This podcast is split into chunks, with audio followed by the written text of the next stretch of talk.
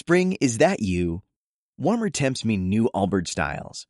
Meet the Superlight Collection, the lightest ever shoes from Allbirds, now in fresh colors. They've designed must-have travel styles for when you need to jet. The lighter than air feel and barely there fit make these shoes some of the most packable styles ever. That means more comfort and less baggage. Take the Superlight Tree Runner on your next adventure. Its cushy, lightweight foam midsole supports every step, and the extra outsole traction gives you the grip to just go for it. The eucalyptus fiber upper adds next level breathability to keep you going all day. Plus, the Superlight Tree Runner is comfortable and ready to go right out of the box. So, what can you do in a Superlight shoe? What can't you do is the better question. And because they're super packable, the real question is, where are you taking them? Experience how Allbirds redefines comfort. Visit allbirds.com and use code SUPER24 for a free pair of socks with a purchase of $48 or more. That's A-L-L-B-I-R-D-S.com, code SUPER24. Radiovisión. Ah, con nosotros Giselle Echeverría Castro, son las 4 de la tarde con 4 minutos y realmente me alegra el alma mirar ese cielo celeste iluminado de, de Quito. Eh, realmente me va a salir ahí el, la canción No hay cielo como el de Quito, la verdad. O sea, eh, qué bonito, qué luminoso y qué tarde con tanto sol. Sabes que aquí, ya también te voy con la canción de Alejandro Sáenz y, en Madrid está lloviendo. Todo sigue como siempre, solamente que no estás. No, está ya, ha cambiado el clima, está lloviendo desde ayer, hoy estábamos con 8 grados, que realmente es manejable aún pero ya, ya se va enfriando. Pero bien, contenta. Bien, ¿cómo estás tú, mi Gis hermosa, con ese fondo de la capital? Bien, bien, mi celita querida. Contenta de verte también y de tener nuestro encuentro, aunque ahora, como te digo, y les pido disculpas si es que escuchan algún ruido, no sé, pero ahí hay obras aquí en el edificio y tuve que salirme para que minimizar un poco porque adentro no podía casi escuchar, no sé si se oye mucho, voy a tener cuidado de mantener el micrófono apagado las veces que sean posibles. Claro, se escucha un poco, pero es lo que tenemos por el momento, ahora que tenemos que defendernos a través de estas plataformas y que no podemos controlar todo, ¿no? No puedes estar dentro de la casa porque va a ser peor, pero te agradezco mucho y, y bueno, continuamos. Hoy el tema que, que, propone lo que vivimos es las dos caras de la ira. Eh, y claro, pues, o sea, creo que, que, que, dentro de mm, todo el panorama que hemos vivido a través de la pandemia y el confinamiento, por ejemplo, aquí te cuento que en España van evaluando en diferentes comunidades, eh, hacen temporalmente el confinamiento, aquí como que en Madrid se está luchando con todo para que esa no sea la opción, para que los contagios eh, disminuyan pero claro, hay, hay, hay este tema de la ira, ¿no? Justamente veía en uno de los noticieros el testimonio de una señora que decía, no, yo no puedo aguantar una vez más el confinamiento, vivimos en un departamento de 20 metros cuadrados, una cantidad de gente, y ha salido todo, ¿no? Todas estas manifestaciones de los seres humanos y que también son entendibles, ¿no? Realmente eso de perder la libertad, de estar en el encierro. No sé si vaya por ahí el tema de hoy, que, que, hemos escogido para el programa, Gise. Exactamente, por ahí va la cosa, porque resulta que mm, las emociones acumuladas durante todo este tiempo empiezan a expresarse, si al principio veíamos que se expresaban ya con un poco de irritación, hoy hay mucha crispación. Yo veo que cada vez hay más eh, facilidad para enojarse, para disgustarse. Estás eh, como diríamos en mi tierra, en el airito, ¿no es cierto? Estás que venme y no me toques, porque cualquier cosita que me dices o que te, que pueda resultar como, no sé, no de acuerdo a lo que tú estás esperando, entonces provoca ciertas reacciones, hay mucha irritación y hay ira. Y quería hablar de la ira porque me parece que es una emoción bien frecuente, que es causante de grandes problemas, de grandes dificultades a nivel de las relaciones, que hoy vamos a ver con, con bastante frecuencia también y que claro, se exacerba con estímulos tan complejos como los que tenemos cuando se trata de confinamiento.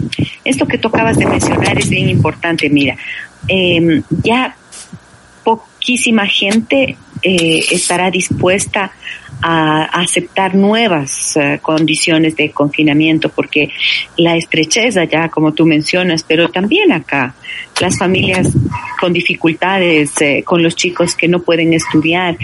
Me decía el otro día alguien, mi hijo tiene que salir a treparse en un árbol de la casa para ver si logra captar la señal de poder hacer las tareas. Entonces yo digo, también tenemos medios de comunicación tradicionales, ¿no es cierto? Radio y televisión, que hoy que estamos eh, en esta situación, quizás teleeducación o educación radiofónica pueden ser alternativas ante una circunstancia tan complicada como es ponerse a, a recibir clases por internet cuando no tienes las condiciones. Entonces, los chicos están enojados, los padres están enojados, hay enojo, hay ira. Y claro, digo las dos caras de la ira, porque por un lado está esta que nos pone así como en exacerbación y con, con esta crispación emocional que es tan difícil. Sin embargo, también la ira en su versión sana, en su versión positiva, digámoslo así, es la, la eh, de salir adelante también es la que nos da la fuerza, la ira es la que nos da el coraje, la ira es la que hace que en nuestro sistema, eh, en nuestro cuerpo, haya una cantidad de adrenalina, por ejemplo, que permite salir corriendo o atacar y tener la fuerza de defendernos cuando es necesario, necesario. Y en situaciones complicadas donde tenemos desafíos que afrontar es la ira, es el coraje, los que nos dan la determinación. ¿Es la ira o es el miedo? ¿Es la ira o es el miedo? Lo que pasa es que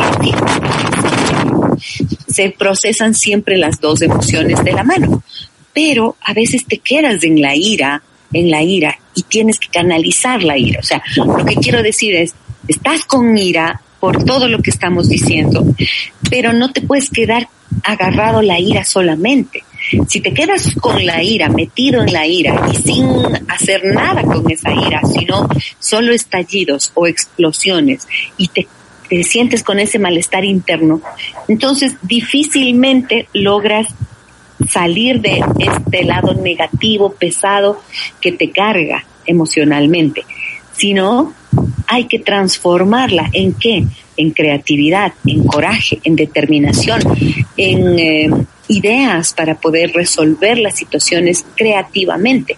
Entonces de eso se trata, de que sí, la ira es natural, es humana, viene de la mano del miedo y te produce una forma de reaccionar pero si te quedas mucho tiempo estancado en la ira, y hay personas que por su propia naturaleza eh, quizás son más irascibles, quizás están más irritadas, quizás son fosforito, como se dice, ¿no es cierto?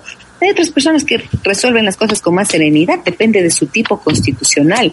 De acuerdo a la medicina ayurvédica, hay tres tipos constitucionales y uno de esos, por ejemplo, Pita, es puro fuego, está regido, es como el fuego dentro de sí mismo y el fuego es el que da la ira.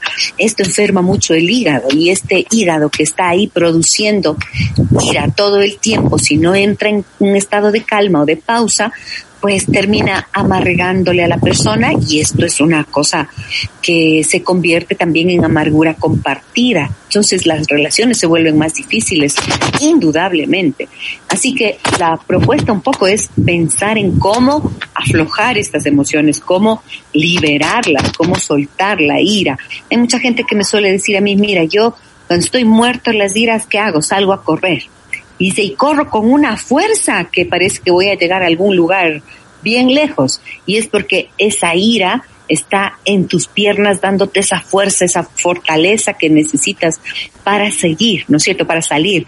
Y ahí dice, me, me olvido de todo y me siento aliviado. Bueno, eso es una parte importante, que es una forma de trabajarlo a través de un ejercicio físico. Pero hay otras, hay otros caminos también y es importante pensar en cómo estamos en este momento. Si les preguntamos a los, a los oyentes, ¿cómo están en este momento en cuanto a irritabilidad? ¿Cómo se sienten en estos, en este tiempo? notan que están más irascibles, que se sienten eh, como eh, como que dan respuestas desagradables o descorteses con más facilidad que antes. ¿Notan algo así o no? Esta, esto creo que es importante, analizar cómo está uno, o si a veces uno no logra verse, no logra verse a sí mismo, quizás están escuchando voces en su familia, de su pareja, de sus hijos, eh, o están viendo a su pareja, a sus hijos, que están más irritables. Entonces, esto creo que es una pregunta que quisiera formularles para ver también, sondear un poquito cómo se encuentran en estos momentos, ¿verdad? Sí, y um, cada vez hay más gente que se une a esta transmisión. Saludamos a Maggie Romero, Verónica Estrella, Lupe Viño. Muy buenas tardes, señoras bonitas. Laura Lápiz, hola, buen, buen tema y buenas tardes, muy oportuno. Patricia Villavicencio Tapia, Glenda de la Torre, Graciela Cazorla, eh, Lupe dice, es la forma de reaccionar de las personas. A veces las molestias más grandes son las limitaciones y la impotencia. También está con nosotros Leonel Ramos Vélez desde Milán, Sebastián Encalada, Eulalia, Eulalia Ayabaca. David Racines Medina, saber canalizar la ira con actividades deportivas es muy saludable. a propósito de eso, hablábamos eh, tú decías que la rabia pues nos puede defender de un momento de adversidad, de, de, algún peligro. Yo te decía si eso se mezclaba con la, con el miedo, pero también en algunos artículos se habla de la rabia y de la tristeza que pueden llegar a ser dos caras de una misma moneda.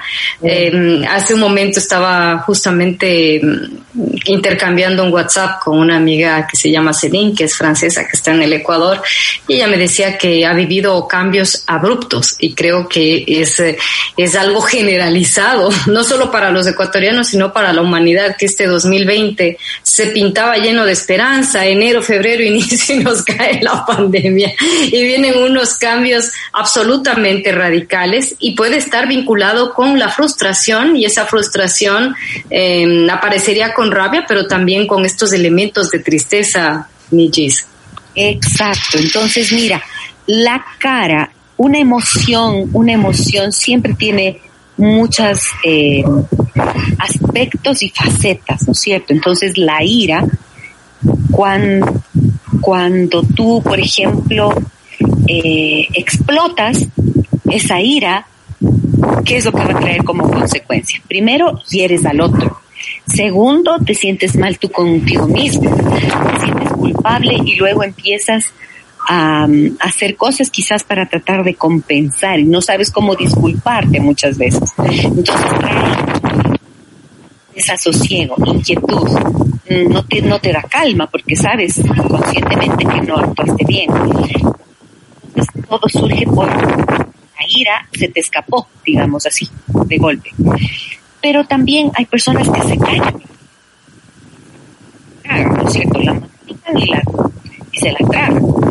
Y cuando estás haciendo este proceso de callarte la ira permanentemente, luego termina transformándose precisamente en tristeza.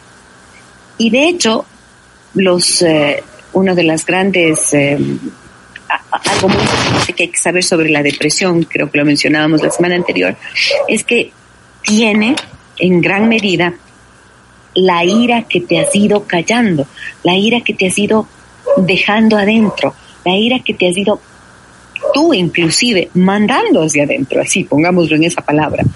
¿Por qué? Porque cuando te sientes limitado, cohibido o tienes temor o aprendiste simplemente que, que la ira, que mostrar la ira es algo negativo, entonces prefieres callártela y cuando te callas eh, se te queda ahí bloqueada, se te queda te quedas con eso atrapado allí y empieza a generarte malestar y tristeza, se convierte en tristeza. Entonces, la ira y la tristeza van de la mano. El miedo y la ira van de la mano. Las emociones en general están todas entrelazadas, entonces no podemos em, verlas así en exclusiva, ¿no es cierto?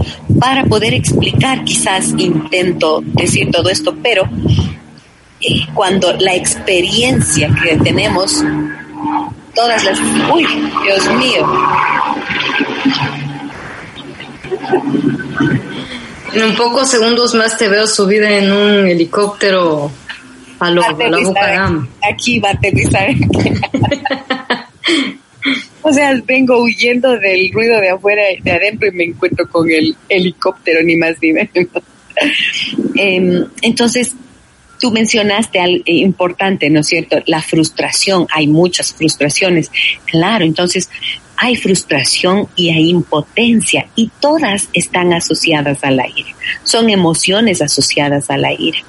Y luego hay otra ira que es importantísima, que es la ira que uno tiene consigo mismo, porque a veces uno tiene la manía de decir, tenía que haber hecho esto, tenía que haber hecho aquello, tenía que no sé qué, no das una respuesta que tú esperabas, por lo tanto tienes un resultado distinto a lo que habías imaginado y allí te frustras, pero te enojas contigo mismo y es muy complicado salir de eso cuando no logras eh, tenerte un poco de paciencia y sobre todo. Entonces, lo que quiero decir es que Estamos perdiendo la señal, no te estamos escuchando bien y si le puedes ubicar a la cámara porque estás en contraluz.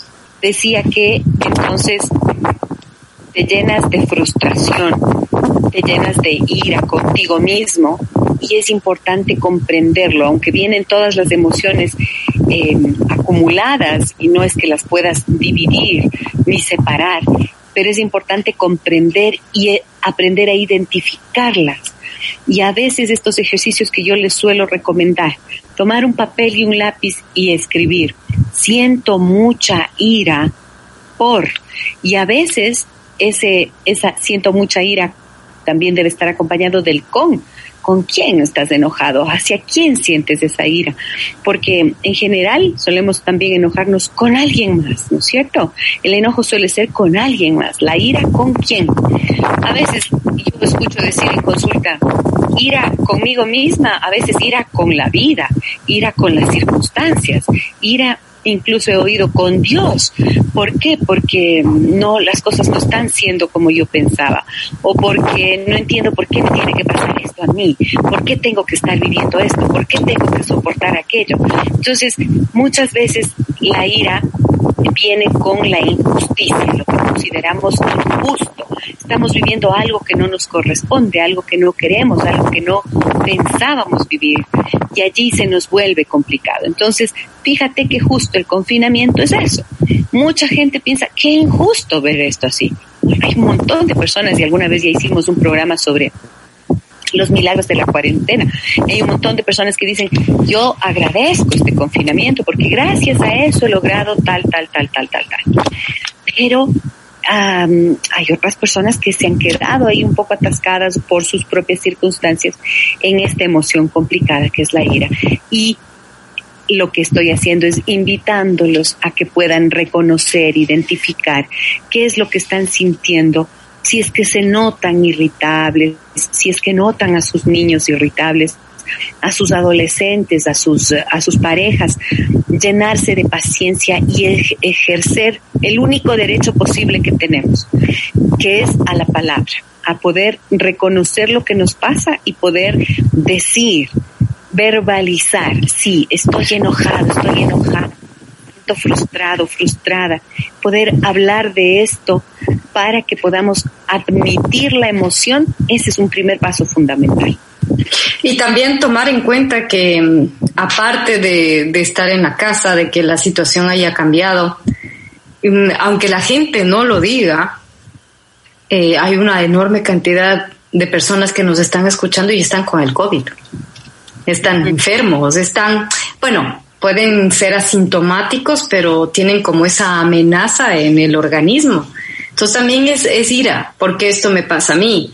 Em, si yo he sido cuidadoso, si he sido cuidadosa, eh, qué mala suerte el, el, tener, y ese desconcierto, porque como tú verás, hay un 80% de personas que a lo mejor son asintomáticas, hay un 15% que tiene síntomas más fuertes y después pueden agravarse. Entonces son circunstancias anómalas y circunstancias desconcertantes que no estaban dentro del plan, porque estamos eh, refiriéndonos también a gente joven, no necesariamente con una preexistencia, que no está con el sistema inmunológico bajo, pero todas estas, todas estas circunstancias tan diferentes y sorpresivas que hemos vivido en el contexto de la cuarentena, del confinamiento, pues llevan a la ira, porque también la ira está relacionado con, con esa idea de que algo es injusto, algo no está siendo justo conmigo. Exacto. Y también, mira que mencionaste la tristeza y pensemos que cuando tienes tristeza y cuando estás con ira, estás... Eh, qué pena, lo siento tanto. Lamento tanto. Pero ¿sabes qué es lo que más se escucha? Es el viento. Es el viento más que los golpes. Un segundo. Deme un segundo. Bueno, continuamos. Quiero dar esta triste noticia. Jorge Rodríguez, ex integrante de la Comisión Anticorrupción, falleció la madrugada de hoy, miércoles 4 de noviembre del 2020. El ex integrante de la Comisión Anticorrupción, Jorge Rodríguez, falleció la madrugada de este 4 de noviembre. Su compañero de la comisión, Germán Rodas, se mostró consternado por este hecho. Está confirmado, Jorge falleció, dijo. El deceso se habría producido por problemas de salud. Según los primeros datos, la muerte se produjo en Esmeraldas a causa de un infarto. Fue trasladado a una casa de salud en donde se confirmó su deceso. Rodríguez fue coordinador de la Comisión Nacional Anticorrupción, organización ciudadana creada el 30 de mayo de 2015 en Riobamba.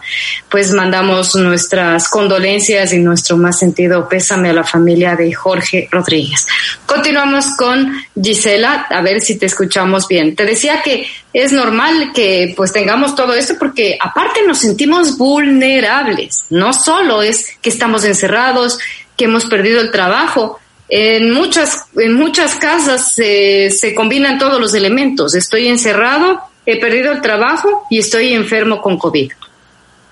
Así es, así es. Em, las personas que contrajeron el virus y que enfermaron, lo que he visto es que em, muchos se sienten aliviados de haber pasado por allí y un poco están afianzándose en la confianza de, que ya se han vuelto inmunes. Pero también muchos han quedado con el susto. Inmunes por tres meses, ¿no? Dicen que máximo cinco meses, así que, cantar gloria tampoco. Exacto, entonces te quedas con la incertidumbre y muchas personas se sienten más vulnerables al pensar que ya será la segunda vez y que quién sabe cuánto, ¿no? Pero em, en realidad creo que la ira no es solamente por ahora, no es una cuestión, eh, no es que solamente por ahora está exacerbada la ira, está agravada en muchos casos por las circunstancias. Pero fíjate que hay un grave problema de manejo de la ira en hombres y en mujeres. Y veía el otro día una noticia que decía que se han aumentado los casos también de violencia filioparental, por ejemplo, en España, donde esto está muy estudiado. Y aquí, aunque no tenemos cifras que nos digan cuánto, mm, podemos inferir que una vez que se incrementó el maltrato y la violencia a nivel intrafamiliar, también la violencia filioparental, que es la que los hijos eh, ejercen en contra de los padres, también se, mm, se agravó. ¿Por qué? Porque las personas difícilmente manejamos de forma apropiada la ira. O sea, y esto sí, aunque es lógico que si tú has trabajado mucho en ti, si tienes un proceso personal en donde has podido sanar tus heridas y en donde de repente has problematizado que eres una persona que responde impulsivamente y de forma eh, inadecuada cuando te viene la ira, pues entonces quizás tengas un mejor manejo y te puedas sentir más tranquilo de ti mismo y al saber que dominas esta emoción.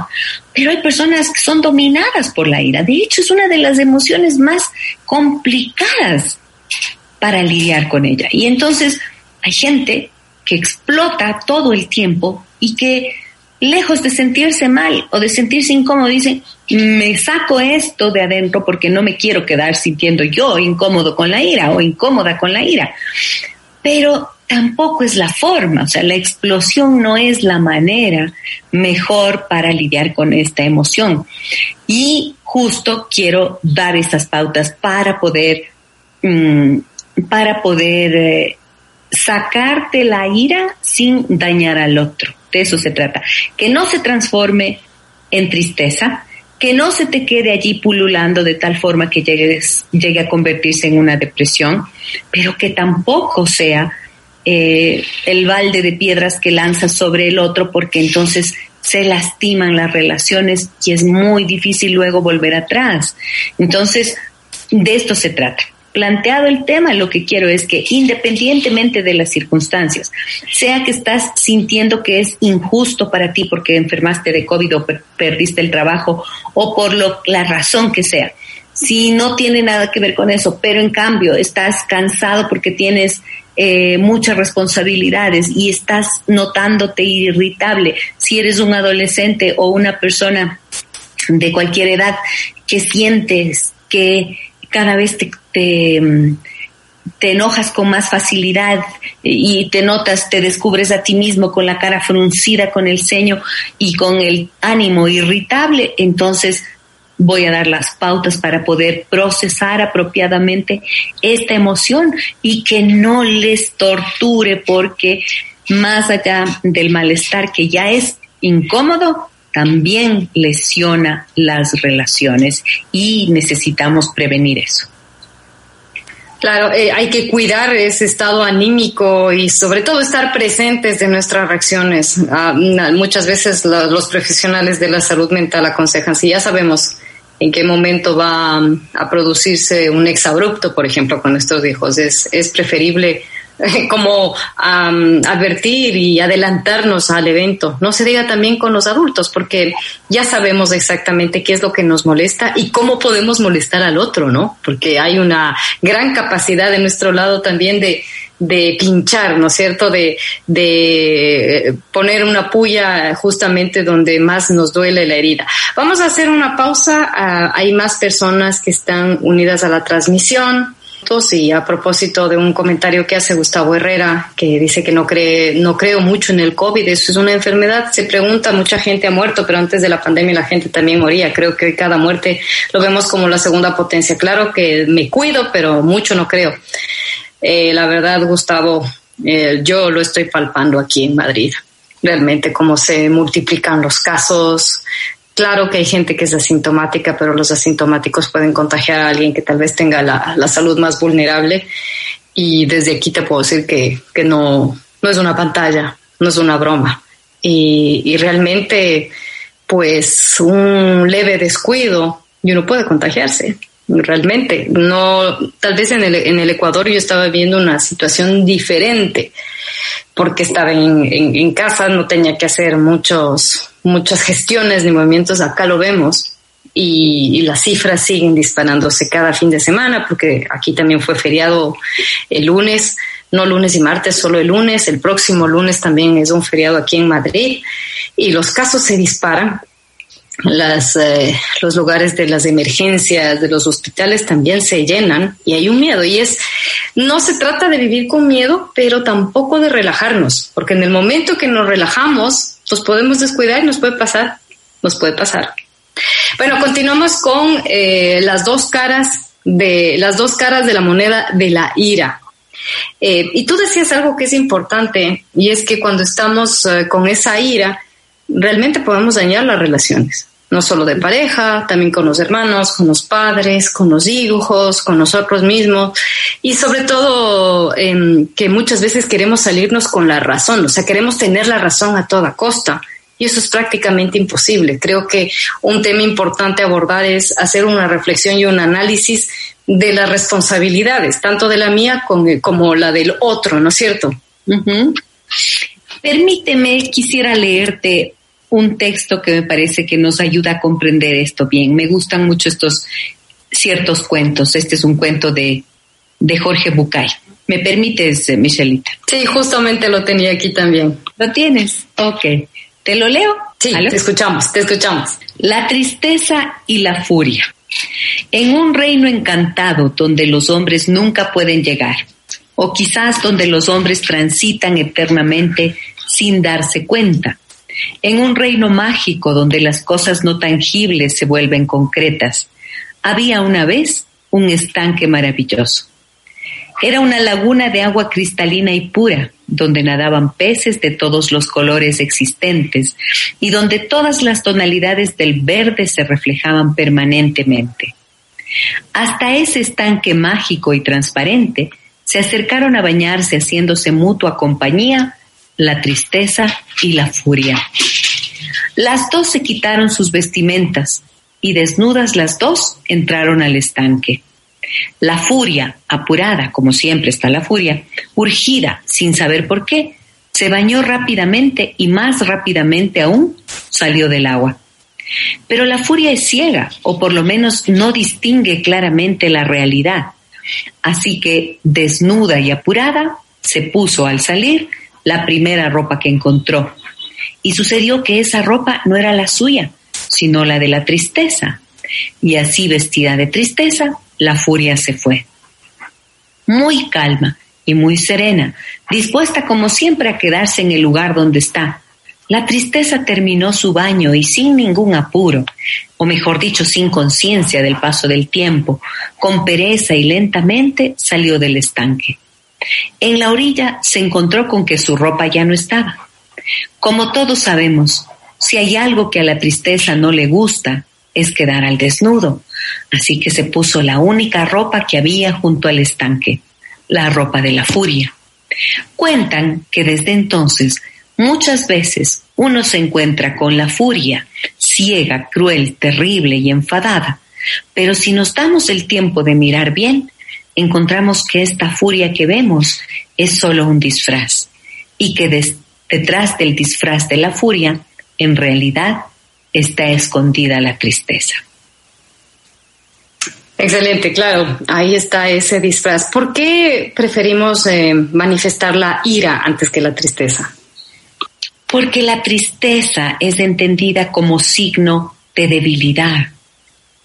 Quizás mm, nos mostramos más vulnerables cuando estamos tristes o nos pueden ver más vulnerables. En cambio, la ira, al ser, se, em, se puede confundir con fuerza, se puede confundir con carácter, se puede confundir con fortaleza interna, pero en realidad son las dos caras de una misma moneda.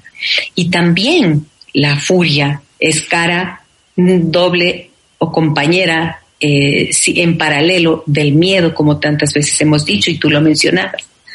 Entonces, como dije, la, la furia o la ira de la que estamos hablando tienen estas caras dobles, pero que siempre son emociones asociadas. Y lo que quiero invitarles hoy es a que siempre pensemos que nuestro sistema emocional tiene un propósito, que es ayudarnos a sobrevivir en un mundo que claramente es hostil, en un mundo que nos enfrenta a desafíos enormes, en un mundo que por momentos nos puede parecer más difícil. Y mira lo que acá en el cuento dice, ¿no? La furia es ciega, pero te enseguece, quiere decir que nos enseguece, no nos permite ver con claridad muchas cosas. La tristeza tiene una cualidad interesante, que es que aunque nos inmoviliza, también nos vuelve hacia adentro y nos invita a que reflexionemos cuál es el origen. El hecho de que nos detengamos, o sea, la furia, la, perdón, la tristeza nos detiene, nos para, nos pone meditativos, a veces em, se nos va la mirada, se nos vuela la mirada, porque estamos tristes y entonces esto nos invita también a reflexionar, a encontrar el origen de la tristeza.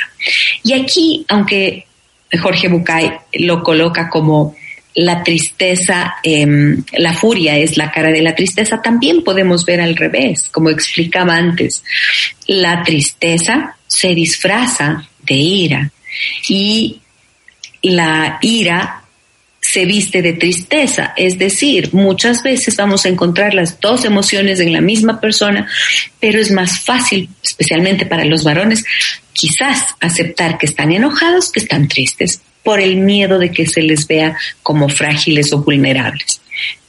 Y en ninguno de los casos, ni la tristeza nos vuelve vulnerables, ni tener miedo es signo de debilidad, ni tampoco la tener ira y andar colérico por el mundo y, y, plantándose fuerte y hablando duro quiere decir que seamos fuertes necesariamente. No, no, son, no son signos ni de fortaleza ni debilidad. Tenemos que quitarla, de, eh, quitarnos esas ideas de la cabeza para poder atender las emociones y entender nuestras emociones y usarlas a favor de nuestros procesos de crecimiento personal. Acá hay un comentario de Olga María Larcón. La ira es contagioso, por es, contagiosa, por eso es peligrosa. ¿Cuál es, tu, mm, ¿Cuál es tu opinión al respecto? Mira qué importante lo que nos dice Olgi. Claro que sí, es contagiosa porque eh, expliquemos de nuevo. Viene de la mano del miedo en el cerebro, en la amígdala, se procesan las dos emociones simultáneamente ante un ataque. Por lo tanto, la ira es una respuesta de el temor. Es una hija del miedo, la ira ante, el, ante algo que me asusta, yo necesito defenderme, por lo tanto debo tener ira para atacar a quien me agrede. Si hay alguien que está furioso, si está alguien con mucha ira, ¿qué va a hacer? Quizás ataca. Y el que es atacado se asusta y también tiene que apelar a esa misma ira. Y en ese proceso los dos se retroalimentan. Y si es que hay más de dos, pues entonces habrá pocos que se mantengan serenos o de espectadores ante una pelea, por ejemplo, ante una riña en donde dos personas se agreden. Muchas veces vemos que hay más gente que se lanza a atacar de un lado del otro, quizás algunos más conscientes, más capaces de manejarlo, eh, empiezan a tratar de detener una pelea, pero el que se siente atacado va a atacar. El que se siente afectado de alguna manera tratará de defenderse y muchas veces lo hace a través del ataque también. Entonces, claro, es contagiosa, es peligrosa. ¿Por qué? Porque se esparce, pero la emoción de fondo es el miedo. El miedo que precisamente es el que te hace actuar. Entonces, sí, yo decía, te, decía, Michelita, estoy hablando de la ira en rigor, pero no es posible mm, disociarla de estas otras, al menos desde el punto de vista neurológico, eh, de la neurociencia, quiero decir, tenemos que saber eso. Miedo e ira van de la mano. Por eso la gente más enojada es la más asustada. Siempre. La más enojada es la que más miedo tiene, pero no lo va a admitir. El admitir eso, como dije antes, se puede ver como debilidad. Entonces, poder decir, sí, a ver, ¿de qué tengo miedo? ¿Qué, ¿A qué es lo que estoy reaccionando así? Mira, madres o padres que muchas veces son terriblemente... Claro, justamente eso te iba a decir. Peor cuando la relación es de el padre, que se, es el adulto, con el niño o el adolescente. La ira, pues imagínate qué dificultad mostrarnos frágiles, débiles frente a nuestros hijos cuando queremos imponer y sobre todo en el nombre de la educación queremos tener la razón, ¿no? Exacto, y entonces cuando haces esto, em, te tratas de imponerte y asustas al niño y tienes una reacción de ira también. A veces a los padres les cuesta, me dicen, qué raro que, siendo tan chiquito se enoje tanto. A ver, pero si somos seres humanos, pues y desde pequeñitos eh, estamos en capacidad de expresar las emociones y los niños lo hacen más reactivamente porque todavía no tienen la madurez. Y si para los adultos es difícil manejar a veces la ira, entonces, eh, con más razón los pequeños, ¿no es cierto? Entonces, estamos hablando de la complejidad del manejo de las emociones. Pero al mismo tiempo, quiero, eh, eh, te decía yo, la ira positivamente canalizada, podemos transformarla en coraje, en fuerza, en determinación, en fortaleza interior. Y allí mecanismos, por ejemplo, como como la meditación, como el ejercicio físico del que hablábamos, como los momentos de silencio. La contemplación de la naturaleza es un acto de meditación por sí mismo. El hecho de poder eh, expresar y verbalizar lo que sentimos, decir, solo el nombrar, siento mucha ira en este momento. Y si alguien que te dice eso, tú le ves y le dices, de verdad veo que estás muy enojado. Solo ese hecho de aceptar y que el otro te reconozca que estás enojado y que esa emoción además es legítima, automáticamente hace que la emoción descienda. Entonces, estar atentos a lo que pasa, a lo que nos pasa y a lo que sentimos es indispensable porque de eso depende, en realidad, que logremos salir muchas veces de los atolladeros en los que la, ira nos ha enseguecido y no logramos ver caminos de solución. Y que en cambio ya reconocida la emoción, solo poniéndote en contacto con ella, a veces identificando qué es lo que ocurre en tu cuerpo, con eso logras ya manejar, entrar en dominio, en gobierno de la emoción. Entonces, mira, voy a hacer el ejercicio para todos, ¿ya? El ejercicio consiste en lo siguiente. Estás así con mucha ira, estás enojadísimo. Te detienes por apenas 30 segundos, nada más detenerte 30 segundos y empiezas a identificar en dónde sientes la ira. Yo recuerdo que cuando yo era bien jovencita, tenía así una ira que era tremenda, ¿no? Y yo trataba, en un ejercicio que hice hace tiempo, trataba de, ver a qué se parecía. Y entonces a mí se me vino a la mente una olla de leche en la cocina hirviendo. Y yo sentía eso, así como que desde los pies me subía, como la olla de leche cuando hierve. Como que entra en estado de ebullición. Y me llegaba hasta la cabeza, sí. Me ponía roja la, cara. como que me desbordaba. Desde que hice ese ejercicio, nunca más volvió a tener esa fuerza. Pero es importante este reconocimiento. Entonces, mirar, visualizar en qué parte del cuerpo está y qué te hace sentir, qué te produce en el cuerpo. Se te va a los brazos. A veces me dicen las personas, siento como que quisiera golpear, la siento en los puños, como que quisiera dar puñetazos. Solamente sientes y miras eso. ¿Qué te producen las piernas? ¿Te produce algo a nivel del estómago? ¿Te produce algo a nivel del pecho, del corazón? Alguien me decía, en la garganta la siento como si fuera un nudo enorme de una soga gigantesca, como una cadena. Mm, solamente reconoce, solo obsérvala. Y entonces, cuando la observas, cuando la reconoces y la aceptas, inspiras y exhalas. Solamente el haber hecho la descripción de lo que, lo que te produce en el cuerpo, poder verbalizar, decir de esta forma tan minuciosa, digamos, hacer como un recorrido de todo lo que te está, perdón, por favor, lo que te está produciendo en el cuerpo, eso es suficiente ejercicio para empezar a, para entrar de nuevo en control, en dominio de, más que control, en dominio de la emoción. La intención es que no te gobierne, que tú eres quien gobierna tus emociones. Este es el enorme desafío. Me parece un buen ejercicio, la verdad, y ponerlo en marcha desde mañana mismo. Para mí mañana, porque ya son las 10 y 49 y ahorita no hay manera que me hagan enojar, ¿no? Todavía. o sea, ya, ya, no es momento de estar enojado. ahorita ya no es el momento porque no pueden provocar.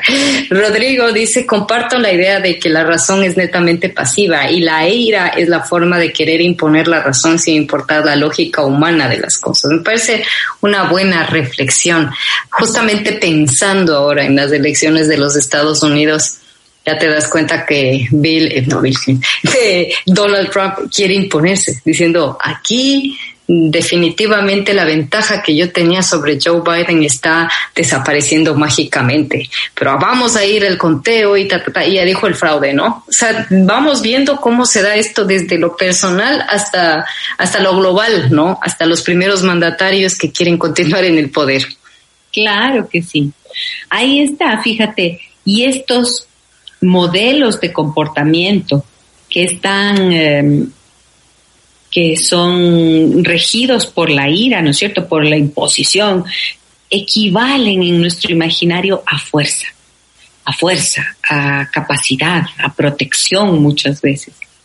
Pero en realidad, alguien que no gobierna la ira va a gobernar con ira.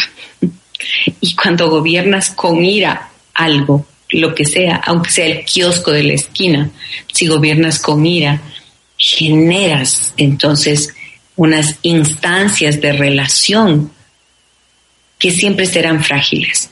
Porque si tienes ira, si, si mm, haces este ejercicio con ira, también generas miedo en los otros y el miedo ahuyenta.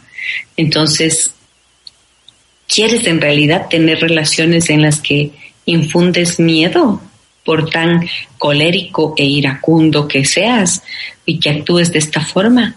Es complicado. Y claro, no es que estoy diciendo vamos a tener la paz mundial porque todos reconocemos la ira. Tenemos que transformarla, pero muchas veces cuesta y nos cuesta y son y es alguno de esos uno de esos gigantes que están en nuestras vidas y que muchas veces por efectos de acumulación del estrés nos pueden ganar. Acá hay otros mensajes de Esperanza Suárez Argüello. En esta época de pandemia muero de las iras que me envíen notas de trabajo fuera de horario. Qué lindo. Muero de las iras. Claro, pues cómo no va a morir de las iras. Y eso porque es, mira, ¿te acuerdas que decíamos la injusticia, la ira suele ser una emoción de injusticia? Claro, si te envían notas de trabajo fuera del horario, te vas a morir de las iras, te va a dar iras, obvio, te va a enojar, te va a enojar porque no es justo que interrumpan tus tiempos y tus espacios de descanso de familia. ¿A ti, qué te saca de, de casillas? A mí, yo cuando, cuando tengo hambre, me muero de las iras. ¿Así? es que me siento mareada, es algo no, no, o cuando ya tengo muy poco tiempo para empezar algo y, que es urgente, comienzan a sonar las alarmas para que yo empiece, me muero de las iras, porque si no tengo suficiente espacio para empezar bien, me muero de las iras. Ah, mira, ¿sabes a mí qué me, me mata de las iras? Eh,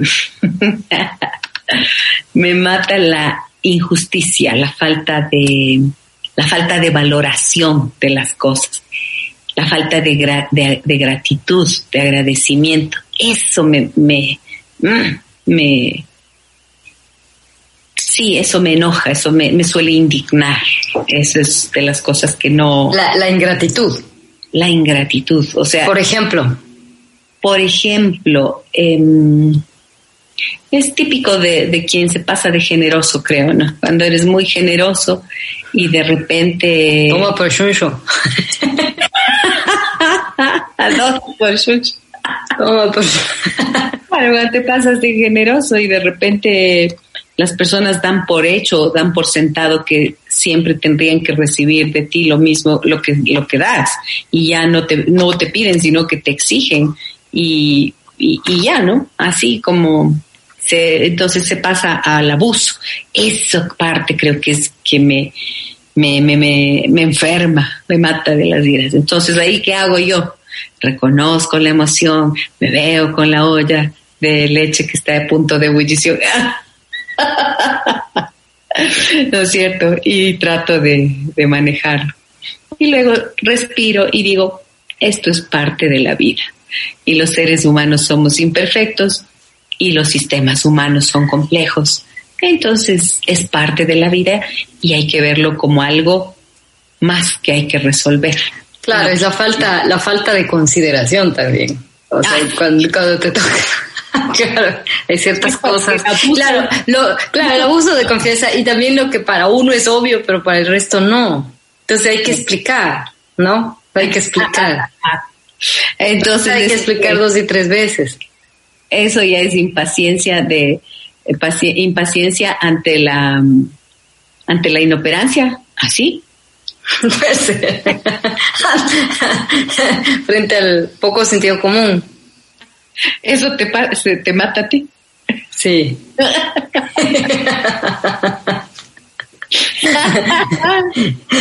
sí, a mí a veces me, me, pone impaciente cuando alguien te se pone demasiado labioso, por ejemplo en las redes sociales o en, no que sé, estás hablando, estás haciendo un trabajo que esto me ha pasado en estos últimos días y es que concrete diputado, no sé, ya tanta labia, yo así, Concrete.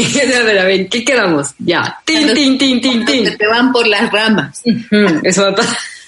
Así como. Pero eso, me encantó eso de labioso, estaba chévere. Labioso, ¿qué me ha pasado en estos días? Ya, ya, concretemos, ¿qué tal? Pim, pum, pam, pam, pam. Yo soy de esta. Vamos a hacer esto con esto, con esto. ¿Les parece? ¿No les parece? ¿No te parece? Bueno, ¿cómo le cambiamos? ¡Pum! Se acabó. O sea, ya más, ya más, ya. Ya, demasiado.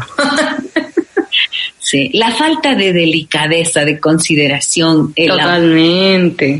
eso, eso, eso, eso para mí es, sí, y esto de la falta de, de no sé, de, sí, el, a mí me enseñaron que hay que ser gratos en la vida, ¿no? Que hay que ser Hay que ser delicados, ¿no? Lo que, tú dices, hay que ser delicados. Eso, la falta de respeto, esto es algo que, que encuentro violento y que me, eso sí me puede, me puede enojar, ciertamente. Ya para terminar, porque nos ya es, prácticamente son las cinco, Patricia Villavicencio dice, ¿cómo actuar cuando te dicen cosas hirientes y te da iras? ¿Cómo reaccionar?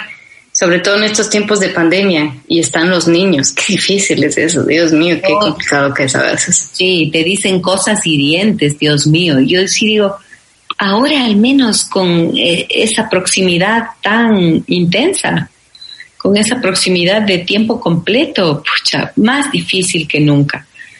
Pero en realidad creo que mm, si esto es reiterativo, si esto, el que te digan cosas hirientes, es algo frecuente dentro de una relación, creo que hay que tener claro, hay que preguntarse, ¿no es cierto?, si eso ya se ha convertido en una relación de maltrato o en una relación violenta. Y allí a veces ya no hace falta ni siquiera responder, sino hace falta preguntarse a uno mismo si quiere continuar recibiendo eso o no. Y si es que mm, esto y desde cuándo esto está ocurriendo, ¿verdad? Porque si es algo reciente, pues quizás podemos ponernos, eh, tratar de ampliar la paciencia y una manera de responder sería decir, mira, mucho tiempo o ya te vengo escuchando estas cosas hirientes desde hace tanto tiempo y con esto me siento dolida, me siento ofendida y quiero que quiero que dejes de hacer esto. O sea, si vas a hablarme de algo, vas a hablar conmigo, hazlo de forma respetuosa, pero así no quiero, así no quiero escucharte, así no voy a escucharte, así no vamos a llegar a ninguna parte. Entonces, tratar de decir esto, y si ya la palabra se agotó, muchas veces se agota, Michelita, muchas veces se agota. Entonces hay que buscar la palabra escrita. Suele ir bastante bien. A veces yo les digo a las personas, comunícate por mail y di claramente esto que acabo de decir. Lo mismo, pero dilo por escrito. Así la persona tiene un tiempo también para procesar lo que eso le genera y quizás te presta más atención, más cuidado, porque lo está leyendo y no tiene oportunidad de boom, de inmediato reaccionar, ¿no? Y lo puede releer, además. A ver, Jackie, ¿cómo vivir el día a día con una persona irritable? ¿Cómo se hace para no dejarse contagiar y no tomárselo personal? Con eso concluimos. Mira, qué buena pregunta, Jackie. Qué pena que llega tan tarde porque me habría gustado poder decir algo más de lo que voy a decir. Pero es bien difícil no dejarse contagiar y es bien difícil que si alguien te habla, como nos decía, no sé si tenga que ver lo mismo, pero si alguien te dice cosas hirientes a propósito de su irritabilidad, es muy difícil que no te lo tomes como algo personal. Porque estamos en una relación, es una interacción, no es posible que no te afecte. Y si hay alguien que tiene una irritabilidad muy grande y solamente se da el lujo de explotar contra el otro, tiene que tomar conciencia del efecto que esto tiene en la persona, por favor. Y tú, si eres la receptora de estas explosiones y de esa irritabilidad, tienes derecho de decirle a la persona, ¿sabes qué? Estas explosiones tuyas, esta irritación tuya es algo que de verdad me hace daño y te pido que hagas lo que sea necesario para que lo resuelvas, porque esa irritabilidad es de la persona, pero termina dañando la relación. Mira que es justo lo que estábamos diciendo, lo que yo planteaba antes, pero ahora ilustrado por lo que nos dice Jackie. Entonces, no es posible no tomárselo como algo personal. Es más, tienes que tomártelo como algo personal. ¿Qué quiere decir eso? Decir en primera persona, hablar en primera persona, me siento ofendida, me siento triste, me siento molesta, me siento agotada de escuchar y de ver tu irritabilidad y tus explosiones. Te pido, por favor, que hagas algo para resolverlo. Y Miselita, no sé si me permites, pero me gustaría eh, robarte un minuto solamente porque quería decir que pensando en esto precisamente, las personas con la irritabilidad necesitan muchas veces buscar apoyo terapéutico y el apoyo puede resultar no quizás en un proceso de terapia personal, pero sí grupos de apoyo para personas a las que les cuesta manejar la ira y para que puedan gestionar las emociones. Nos, nos cuesta procesar. Bueno, mm, te mando un abrazo grande ya que nos hemos pasado tres minutos del programa. Espero mm, verte la próxima semana y, me alegro que estés tan bien. Lo mismo para mí, te doy un abrazo muy grande. Un abrazo. Yendo bien, un abrazote. Gracias. Un abrazo y muchas gracias, muchas gracias. Radiovisión. Dale más potencia a tu primavera con The Home Depot. Obtén una potencia similar a la de la gasolina para podar, recortar y soplar con el sistema OnePlus de 18 voltios de Ryobi desde solo 89 dólares. Potencia para podar un tercio de un acre con una carga. Potencia para recortar el césped que dura hasta dos horas. Y fuerza de soplado de 110 millas por hora. Todo con una batería intercambiable. Llévate el sistema inalámbrico OnePlus de 18 voltios de Ryobi. Solo en The Home Depot. Haces más. Logras más.